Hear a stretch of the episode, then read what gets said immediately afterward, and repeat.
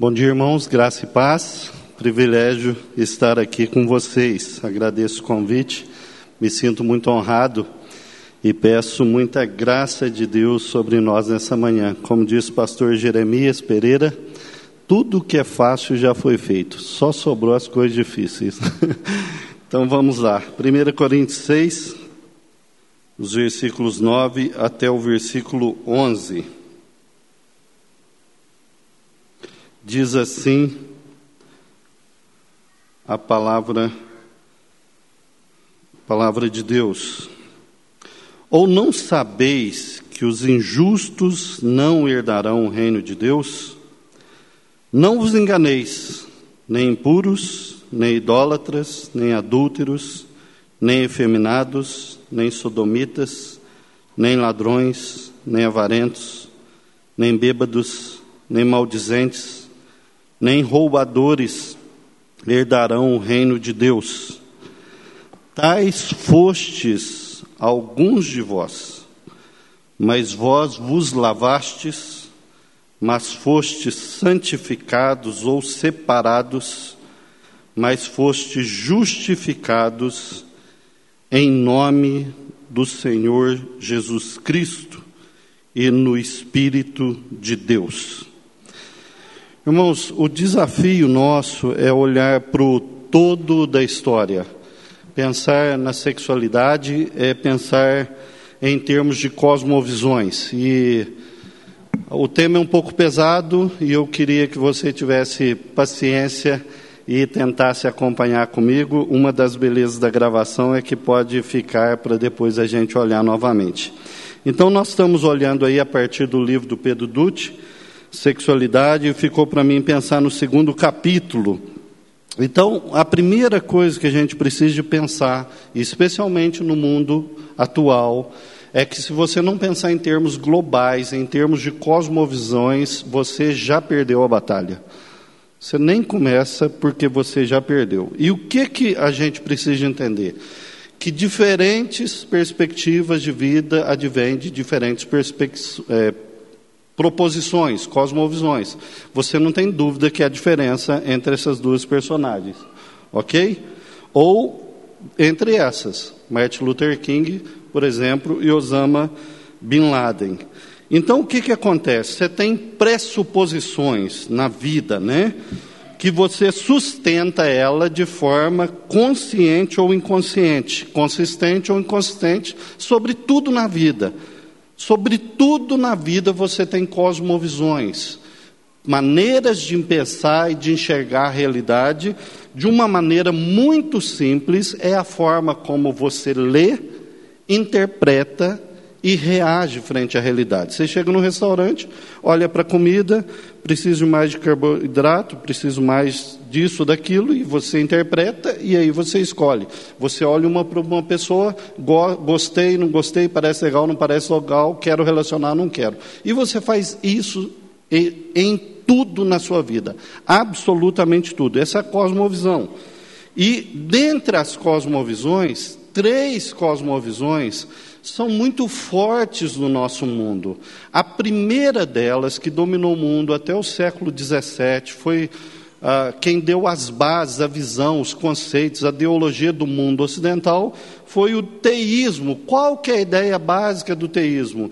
De, existe um Deus, esse Deus criou todo o universo, coisas visíveis e invisíveis, com um sistema de funcionamento próprio, mas esse Deus interfere nesse universo. Portanto, o universo está aberto à interferência divina. Esse é o teísmo. Por isso que no teísmo você acredita em milagres, anjos, demônios, etc. e etc. Então, olha os conceitos básicos do teísmo. O universo é fruto de um Deus pessoal e ele tem sentido, tem propósito, tem razão de ser. Esse Deus é o que? Um Deus pessoal que tem intenção e propósito e ele criou todas as coisas. E aí a grande pergunta filosófica, teológica, que dominou todo o mundo: e o mal? De onde vem o mal? O mal é fruto, proteísmo, da desobediência da palavra de Deus. É uma quebra com o Criador.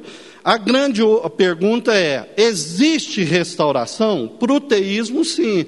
Deus mandará um Messias, no nosso caso, já mandou, e através desse Messias você pode restaurar a criação e tudo que foi quebrado, não plenamente, mas o início agora para uma plenitude no final. Então, olha que interessante. A cosmovisão cristã está dentro do teísmo. E o que que a cosmovisão cristã diz? Primeiro lugar, primeiro ponto, o mundo é criado. Tudo que existe foi criado com, por Deus. E a grande pergunta é: criado para quê? Criado para um relacionamento com Deus.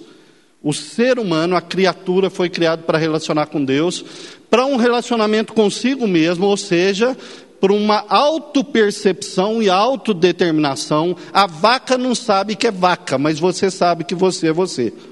Você tem autoconsciência, autodeterminação. Então, na relação com Deus, você também tem uma autodeterminação, um conhecimento de si mesmo. Você tem uma relação com outros. Por isso que a fé cristã é a única que diz que somos seres criados para relações. Por quê? Porque nosso Deus não é nem uma multidão e nem um Deus solitário, mas é um Deus que habita em três pessoas, um Deus comunitário. E aí você também foi criado para uma relação com o universo, com o meio ambiente, com as coisas ao seu redor. E o ponto central aqui do aspecto da criação é o que? Que nós somos criados pelo Criador, mas diferentes do Criador. E vocês vão entender por que, que nós estamos dando essa ênfase. Mas, de igual forma, a cosmovisão cristã afirma que houve uma queda, houve uma ruptura, houve uma quebra na relação com esse Deus. E o que, que aconteceu? Primeiro, houve a quebra com Deus, o afastamento de Deus, uma disruptura com Deus. Naturalmente, o ser humano se perdeu psicologicamente, emocionalmente, no seu propósito, na sua visão de mundo, ele ficou perdido. Naturalmente, estando perdido, não sabendo quem é e o seu propósito, ele também bagunçou com os outros criou uma relação muito complicada entre si e, naturalmente, criou uma relação muito complicada com o meio ambiente. Você vai perceber que as cosmovisões mundiais, ou elas fazem da criação um objeto de adoração ou um objeto de exploração.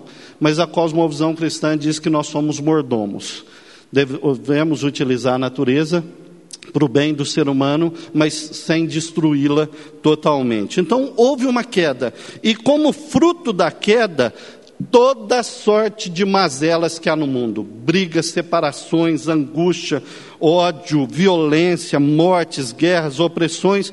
Quando você pergunta para um cristão, por que que no mundo nós temos tantos problemas? Por que que gente boa morre de câncer? Por que que tem bala perdida? Por que que tem isso, aquilo? Um cristão vai dizer, porque o ser humano foi criado por Deus, a sua imagem e semelhança, mas rompeu com esse Criador e ficou perdido e toda sorte de mazelas veio dessa queda. Agora, a beleza da cosmovisão cristã é que ela tem um terceiro ponto. Primeiro, há uma criação, segundo, há uma queda, terceiro lugar, há uma possibilidade de restauração. E essa restauração se dá pela vida e obra de Jesus de Nazaré. Através de Jesus de Nazaré, você pode restaurar a sua relação com Deus. E restaurando a sua relação com Deus, você também pode restaurar a sua própria vida, suas emoções, seus sentimentos, sua maneira de ver o mundo, de pensar. Naturalmente, você também tem possibilidade de restauração com as pessoas, de um religamento, de uma reestrutura, de perdão, e naturalmente você pode ter uma boa visão do universo e da vida. E aí, obviamente, que a cosmovisão cristã vai dizer que há um início disso em Cristo, mas não uma finalização aqui. Na teologia, nós chamamos do princípio já agora e ainda não totalmente. Já começamos a ser restaurado, já podemos restaurar em parte o meio ambiente, etc., mas não na sua totalidade. O que vai acontecer? acontecer na consumação. Um dia, quando Deus vai restaurar todas as coisas à sua plenitude, então haverá novos céus e nova terra onde habita a justiça. Essa é uma cosmovisão. cristã dentro do teísmo. Mas você tem uma outra cosmovisão que influenciou muito a sexualidade, é o naturalismo. Qual que é a ideia do naturalismo? Tudo que existe é tempo, espaço e matéria. Tudo. E Deus? Não quer saber de Deus. O ateísmo nega Deus, o naturalismo não quer saber. Tudo que existe no mundo o universo, ele é fruto de uma sucessão, uma sucessão de criações aleatórias.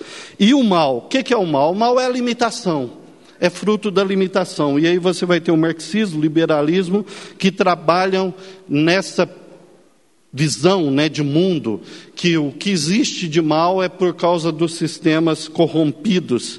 E a redenção? Não existe redenção externa. redenção são processos evolutórios ou são processos de mecanização ou científico, possibilidades que nós criamos mesmo para restaurar as coisas. Agora existe uma cosmovisão que influenciou talvez mais a questão da sexualidade, e essa é a mais difícil de todas, que é a cosmovisão panteísta.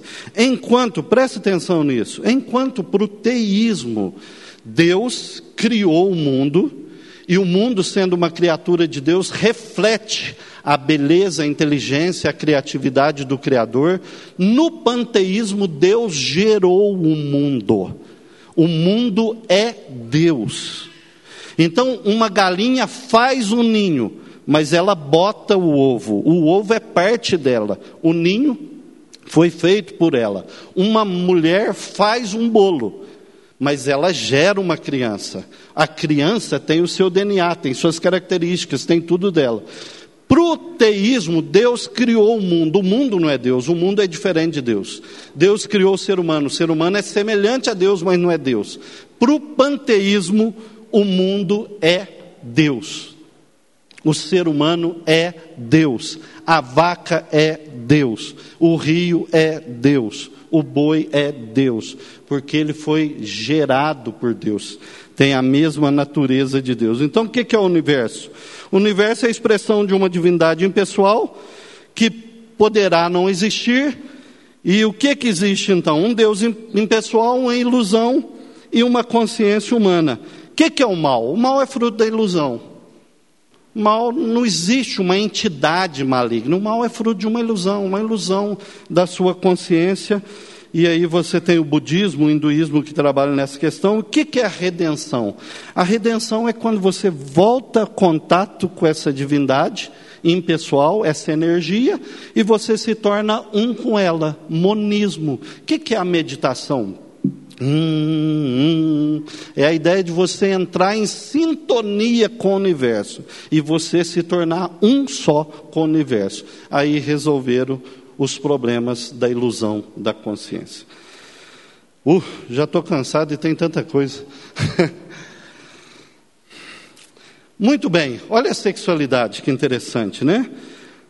Como que a cosmovisão trabalha a sexualidade e todas as coisas? Estrutura e direção. Estrutura é como Deus criou, a direção é a orientação que nós damos. Esse é o primeiro passo para enxergar a realidade. E, de novo, você precisa enxergar a realidade como um todo. Por quê? Porque, como diz Chesterton, louco é quem pensa que um louco não pensa. Ninguém pensa como um louco. O problema é que o louco só pensa. Loucura não é não pensar, loucura é só pensar. Loucura é focar uma coisa só e achar que essa coisa é a vida inteira. Então, você nunca entenderá uma cosmovisão ou conseguirá um diálogo mínimo se você não pensar no todo. E aí, quando você vai pensar no todo, você tem esse teólogo, Albert Wolters, holandês, radicado no Canadá, professor muito quisto e ele trabalha muito essa questão de estrutura e direção. O que é estrutura? É a essência de algo criado, o tipo de criatura que é pela virtude da lei criacional de Deus. Deus criou, por exemplo, política, viver na polis, leis da política. O homem vai lá e distorce a política. Deus criou a sexualidade. O homem vai lá e distorce a sexualidade. Deus criou a mordomia. Você é, trabalhar com as questões no universo ou pessoas, etc. O homem vai lá usa isso para o bem ou para o mal. A estrutura é como Deus criou. A direção é como nós usamos. E aí então tem aí, a direção refere-se a um desvio pecaminoso dessa ordem que Deus criou.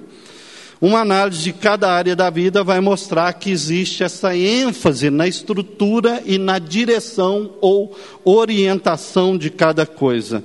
Como o ser humano é pecador, ele, ao invés de olhar para a estrutura boa e que ele está usando de forma pervertida, ele acusa o Criador, Romanos. Ou se defende ou acusa, ao invés de reconhecer. Então, a estrutura e direção da vida funciona dentro dos sistemas, irmãos. Deus criou o mundo com sistemas. Sistema digestivo, sistema respiratório, sistema ocular, sistema filosófico. Deus criou sistemas partes que integrando-se formam um todo que tem começo, meio e fim. E quando o sistema não funciona, ou quando o sistema é trocado, as coisas não funcionam. É assim que Deus criou. E Deus colocou essas leis dentro desse sistema. Só que o humanismo, o naturalismo, não gosta de leis, principalmente se dizer que as leis vêm de Deus. O humanismo, por exemplo, considera a lei a contradição da liberdade, mas a Bíblia considera a lei o caminho da liberdade. Vou exemplificar. Um peixe diz assim: Eu não gosto de água, eu quero viver fora da água. O que, que vai acontecer com esse peixe? Vai morrer. Um trem fala assim: Eu estou cansado desse trilho, me tira desse trilho que eu quero ser livre. O que, que vai acontecer? Não anda. A pipa está lá e o molequinho está lá, e a pipa fala: Corta a linha que eu quero ser livre. Ele corta corta a linha, o que, que vai acontecer com a pipa? Cai. Assim como a liberdade do peixe é a água, a liberdade do trem é o trilho, a liberdade da pipa é a linha, a liberdade do homem é viver dentro das leis de Deus. Liberdade é viver em Deus. E aí o humanismo não gosta, porque Deus criou tudo em sistemas, Deus criou tudo com leis, e com uma ordem bonita, santa e maravilhosa, mas o ser humano procura desviar essas ordens. E aí o que, que acontece? A doutrina da queda, então, é a doutrina que mostra como que Deus fez essa estrutura linda, mas o ser humano tende a perverter a beleza dessa criação de Deus com a sua orientação. A sexualidade, então, é uma boa estrutura de Deus, criada para a glória de Deus. Não tem problema nenhum com a sexualidade. Ela é de Deus, é um dado divino. Foi Deus que deu e ela é muito boa. Fomos feitos para viver relacionamentos, sexualidade e afetividade da forma como Deus o criou. E aí nós não podemos entender que a nossa sexualidade é a nossa identidade. É um dos elementos da nossa identidade, mas não é. O pecado coloca nossa sexualidade em uma direção, em uma orientação contrária e faz com que ela saia de seu estado de ordem total para uma desordem, afetando consideravelmente quem somos. Afeta quem somos, mas não determina quem somos. A questão então não é a sexualidade é boa ou má? Essa é uma pergunta que não faz sentido, não é? Mas o que é estrutural? O que, que é o contexto e o que, que é direcional na nossa sexualidade? Essa é a pergunta. A estrutura e direção são termos que nós usamos para afirmar a nossa sexualidade e opor-se às perversões que acontecem. Então a gente deixa as perguntas erradas e começa a fazer perguntas certas. O que é a estrutura que Deus criou? Política, educação, sociedade, economia, sexualidade. E o que é perversão? O que é bom nessa questão. Se tudo foi criado por Deus e se a queda no pecado afetou todas as coisas, então em tudo existe uma boa estrutura de Deus, mas o pecado corrompe essa estrutura. Então o pecado afetou os desejos da subversão de identidade de gênero, afetou os descontroles afetivos dos heterossexuais também e afetou as reivindicações machistas e feministas. O que há de manifestação das boas estruturas de Deus não pode ser silenciado. O que é bom que Deus fez não pode ser silenciado. E nós não podemos tratar essa questão de maneira fácil. Olha a estrutura de Deus, que coisa linda. Os nossos corpos, os nossos desejos, a nossa vontade de pertencer uns aos outros, os nossos relacionamentos e a, o desejo de nos complementarmos na intimidade uns dos outros, isso faz parte da estrutura criada por Deus e está tudo certo. Isso é muito bom. Mas ao mesmo tempo, o que, que a gente diz? A gente reconhece, rejeita e resiste o que? As desordens e disfuncionalidades que acontecem nas nossas relações, nos nossos pensamentos, nos nossos desejos e até mesmo no nosso corpo. Então a questão não é sugerir resposta rápida, a questão é termos uma boa estrutura de pensamento que fornece como que Deus nos criou. Não devemos desistir, irmãos, de continuar procurando as respostas de Deus para essas questões difíceis. Volto a dizer, tudo que foi fácil já foi feito, só restou para a gente as coisas difíceis. Tem um teólogo anglicano, Sam Alberg, ele é do Reino Unido, ele se considera alguém que tem desejo homoafetivo, mas ele optou por viver para a glória de Deus, se eu não me engano, o pastor Samuel o citou semana passada, e abrir mão de viver a sua sexualidade.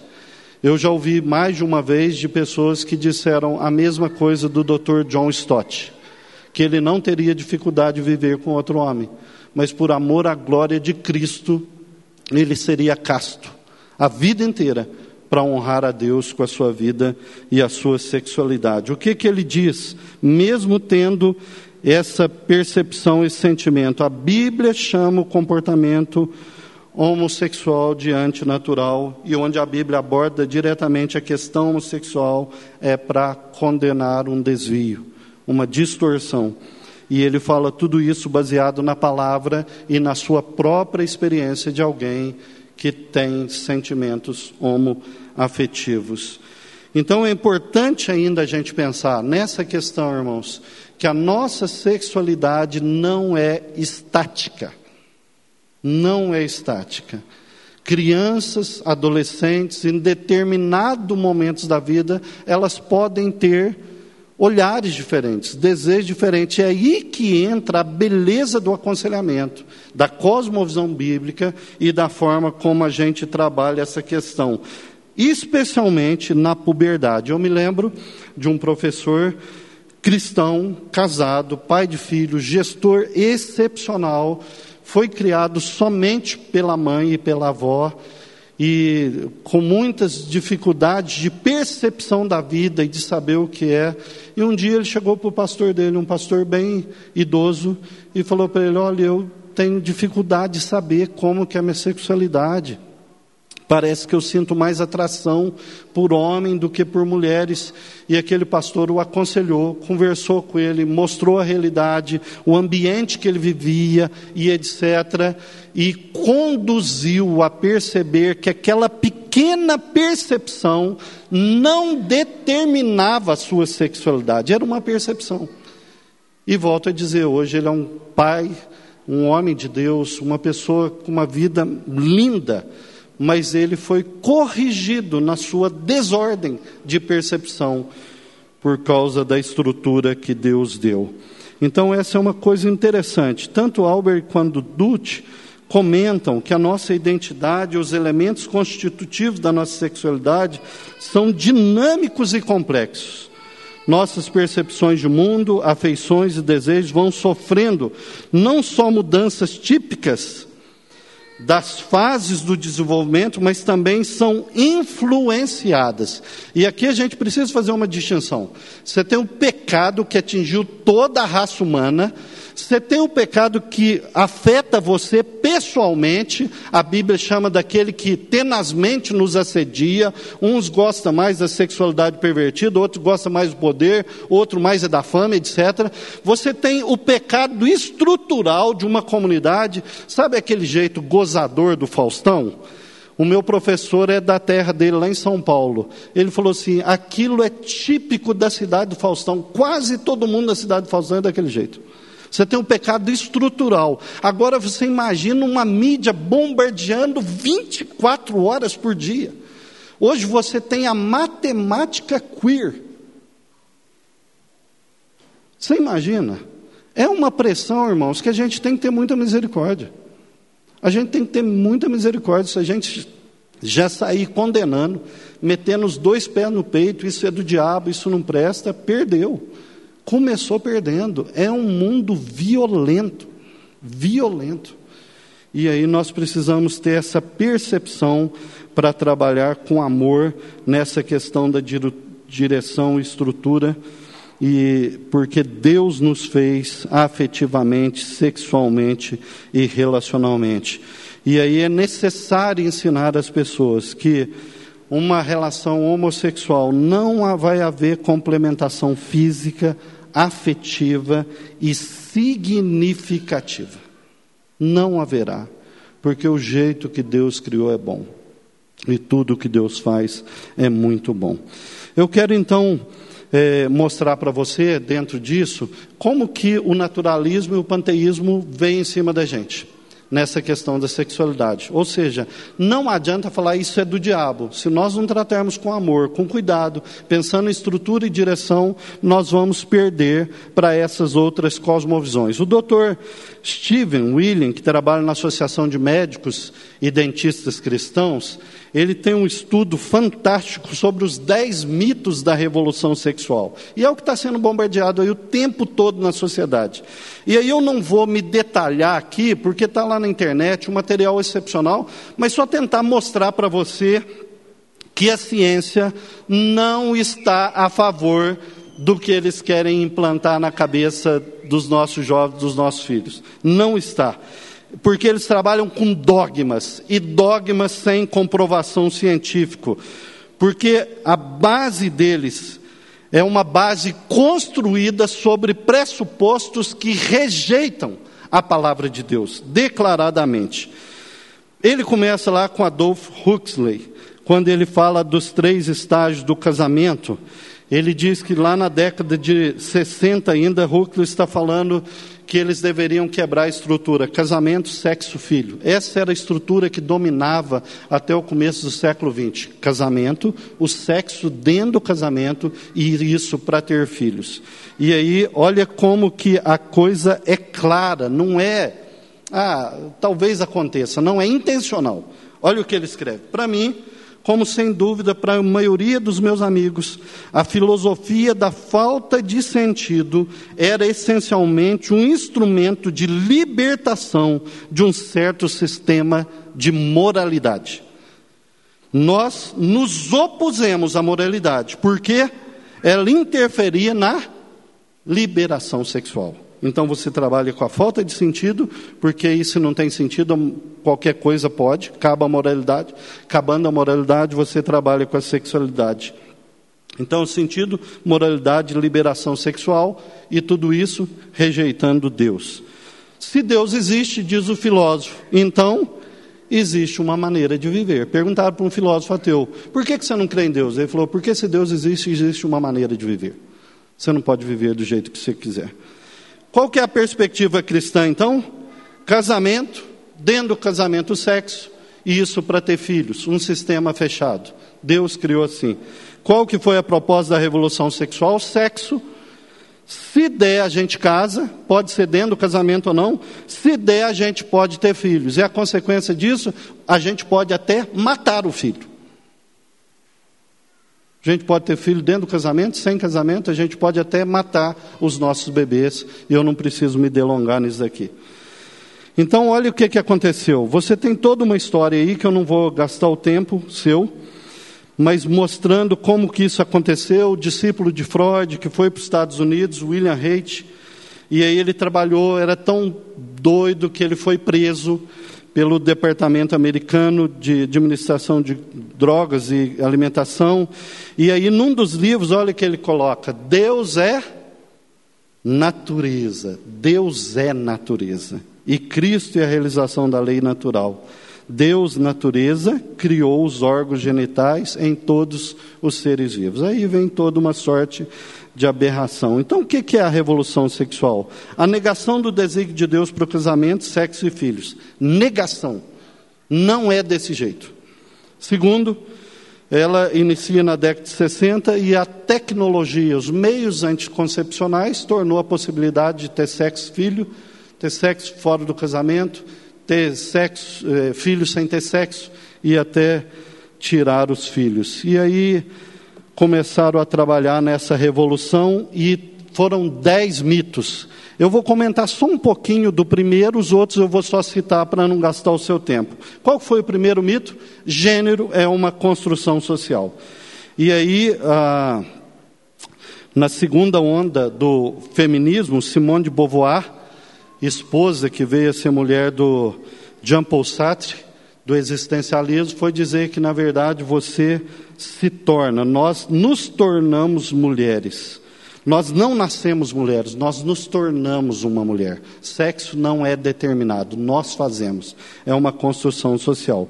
E aí, ah, os estudos, por exemplo, na, o século XX aí foi chamado, os anos 1990, da década do cérebro, e o Instituto Nacional de Saúde foi fazer as pesquisas e percebeu que quando você vai olhar para a questão fisiológica, quando você vai olhar para a questão neurológica, você vai perceber que as diferenças estão lá desde o útero. Não é só fisiológico e muito menos social. Por exemplo, os meninos são mais agressivos, mais orientados por sistemas e são mais capazes de tomar riscos. As meninas são mais empáticas, menos agressivas. E aí tem uma lista enorme. E quem gosta de estudar, eu vou citar aí para você alguns artigos. São inúmeros artigos tratando de como que na estrutura do ser humano, desde as conexões cerebrais, os hormônios, etc., desde o ventre, está colocada a diferenciação entre homem e mulher. E aí ele então coloca dez mitos da revolução sexual que está pairando como um pensamento na sociedade. O segundo dele, relação sexual consensual entre adultos é inofensiva. Normal, inofensivo. Terceiro, o casamento é apenas um pedaço de papel. Não é uma aliança, não é uma construção de vida onde um tem uma ligação de alma com o outro. E quando rompida, a dor, a desastre. Tanto é que a maioria dos crimes são crimes passionais. Terceiro, quarto, a revolução sexual foi uma bênção para as mulheres. Esse é outro mito que foi propagado, falado e insistido. Quinto, a castidade e monogamia são opressivas.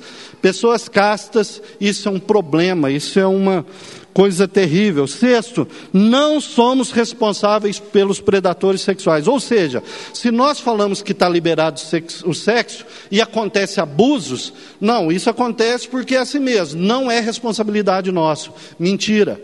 Percebe-se, pesquisa e mais pesquisa, o Dr. Steven coloca itens e mais itens de pesquisas sociológicas, médicas, científicas, mostrando que masturbação, sexo de qualquer jeito, com qualquer pessoa, produzem problemas cerebrais, produzem é, dificuldades e desarmonia no nosso ser. Sétimo, a pornografia não faz mal a ninguém.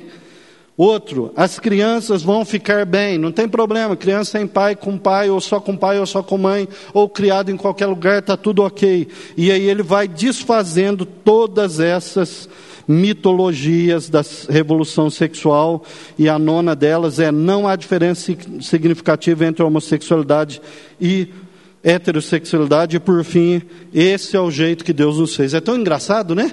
Quando Deus diz as regras, não aceitamos Deus. Quando a gente quer comprovar uma coisa, o que, é que a gente fala? Deus me fez assim. Então eu tenho que ser aceito e conduzido assim. Caminhando para o encerramento, irmãos. Quando se trata de sexualidade, não é o cristianismo que está em conflito com a ciência, mas sim a narrativa cultural.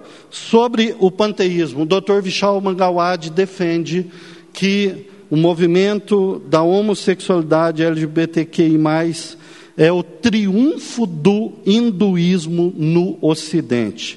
E aí, de novo, eu não vou cansar você, ele tem o livro O Mundo dos Gurus, tem o livro também Quando a Nova Era se Torna Velha, e ele vai mostrar como que aquilo que eu disse lá atrás, na cosmovisão panteísta do qual o hinduísmo faz parte, não há diferença entre o Criador e a criatura. E aí a dança e o dançarino são um. O mundo e Deus é a mesma coisa e tudo é Deus. E aí ele vai mostrar como que no Ocidente a visão cristã de mundo era: não é bom que o homem esteja só, cada indivíduo é real, mas finito e se complementa com o outro, macho e fêmea, e Deus criou macho e fêmea para se relacionar e parecer com Deus. Mas aí ele vai mostrar então como que no mundo ocidental, começando com René Descartes, você abandona a revelação e traz para a razão, eu penso, logo existo. E aí eu não vou ter tempo para discorrer aqui. Isso vai para o empirismo, David Hume, na Escócia. E aí agora a questão não é mais o pensamento, é os sentidos. Eu sinto, logo eu existo, eu mato as percepções e uma certa relação com o budismo. Isso chega em Manuel Kant, enquanto um eu abro mão, o pensamento que domina nos segundos sentidos, quando você chega em Manuel Kant, não dá para conhecer a realidade última. Não dá, pelo pensamento não dá. E aí você já tem a morte de Deus. E aí o Schopenhauer é um dos pais do Nietzsche, e ele vai estudar o budismo e ele fala que a fé cristã é negação da vontade. Agostinho falou assim: mentira, a fé cristã é a mudança da vontade, não é a negação. E aí ele vai influenciar Nietzsche, e aí você tem o pessimismo, que é a ideia de que a alma já não existe. E aí você tem Nietzsche, então, que vai falar: se Deus está morto, porque eu não posso chegar na realidade última. Se a verdade não é alcançada e se o espírito está morto, então tudo que resta é a vontade, a super vontade, o super homem, o homem máximo. E aí que ele entra com a tese de que você não pode viver a filosofia de Cristo, de dar a face, de abaixar a cabeça, você tem que criar o super-homem. E eu perguntei para um professor de filosofia, fazendo um módulo de mestrado em filosofia na UNB, eu perguntei para o professor pós-doutor em Nietzsche, falei, professor, a gente pode chegar à conclusão que as consequências do nazismo e toda sorte de desastre têm algum fundamento em Nietzsche? Ele falou, com certeza absoluta. Se domina o mais forte, é simples. O mais forte vai passar a matar, a dominar. E aí você tem Ludwig Wittgenstein, que, pegando na fileira aí do Nietzsche, vai dizer: se Deus está morto, se não tem sentido, se não tem mortalidade, tudo que resta é a linguagem. E aí eles vai questionar, junto com Freud e tantos outros, a questão da linguagem. Só um detalhe aqui para caminhar para o encerramento. E aí Freud vai trabalhar na tese por já não acreditar na divindade, não acreditar no pensamento. Quando chegava alguém possesso para Freud, como ele não cria em espírito de possessão, o que, que ele falava? Isso faz parte do subconsciente. E é a repressão sexual que gera esse distúrbio.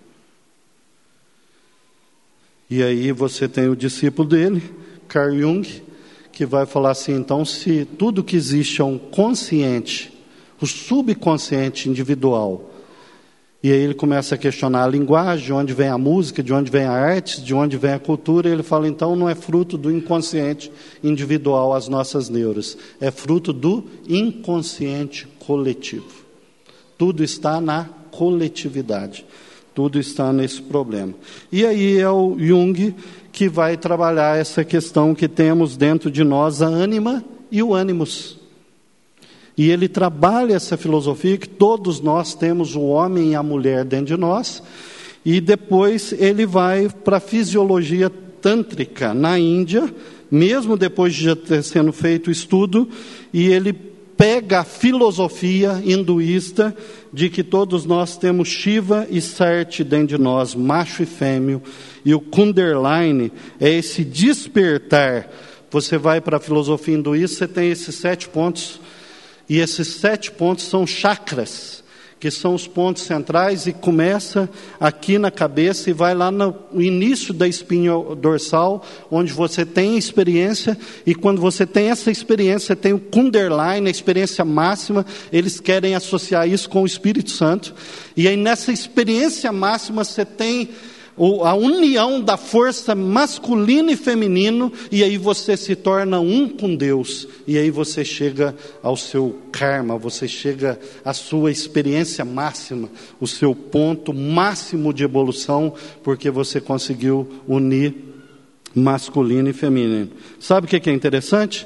Isso veio para o Ocidente a partir de 1836, com Rajenish e ele falava da experiência dele com homem e mulher, e aí você tem os Beatles indo buscar essa filosofia, aí Vishal Mangalwadi mostra os dados de Mahatma Gandhi renunciando o seu casamento, ainda enquanto na África do Sul, por apaixonar pelo seu secretário, um jovem, e viver com ele, e aí ele vai mostrando como tudo isso vai influenciando. Para encerrar o nosso texto.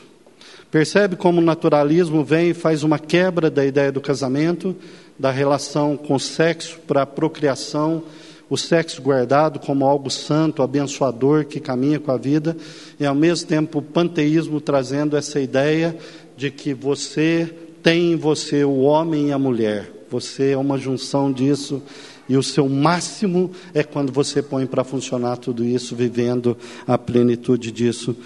Paulo não descarta os desejos, a necessidade de afeto, a necessidade de relacionamento, mas o que, que ele diz?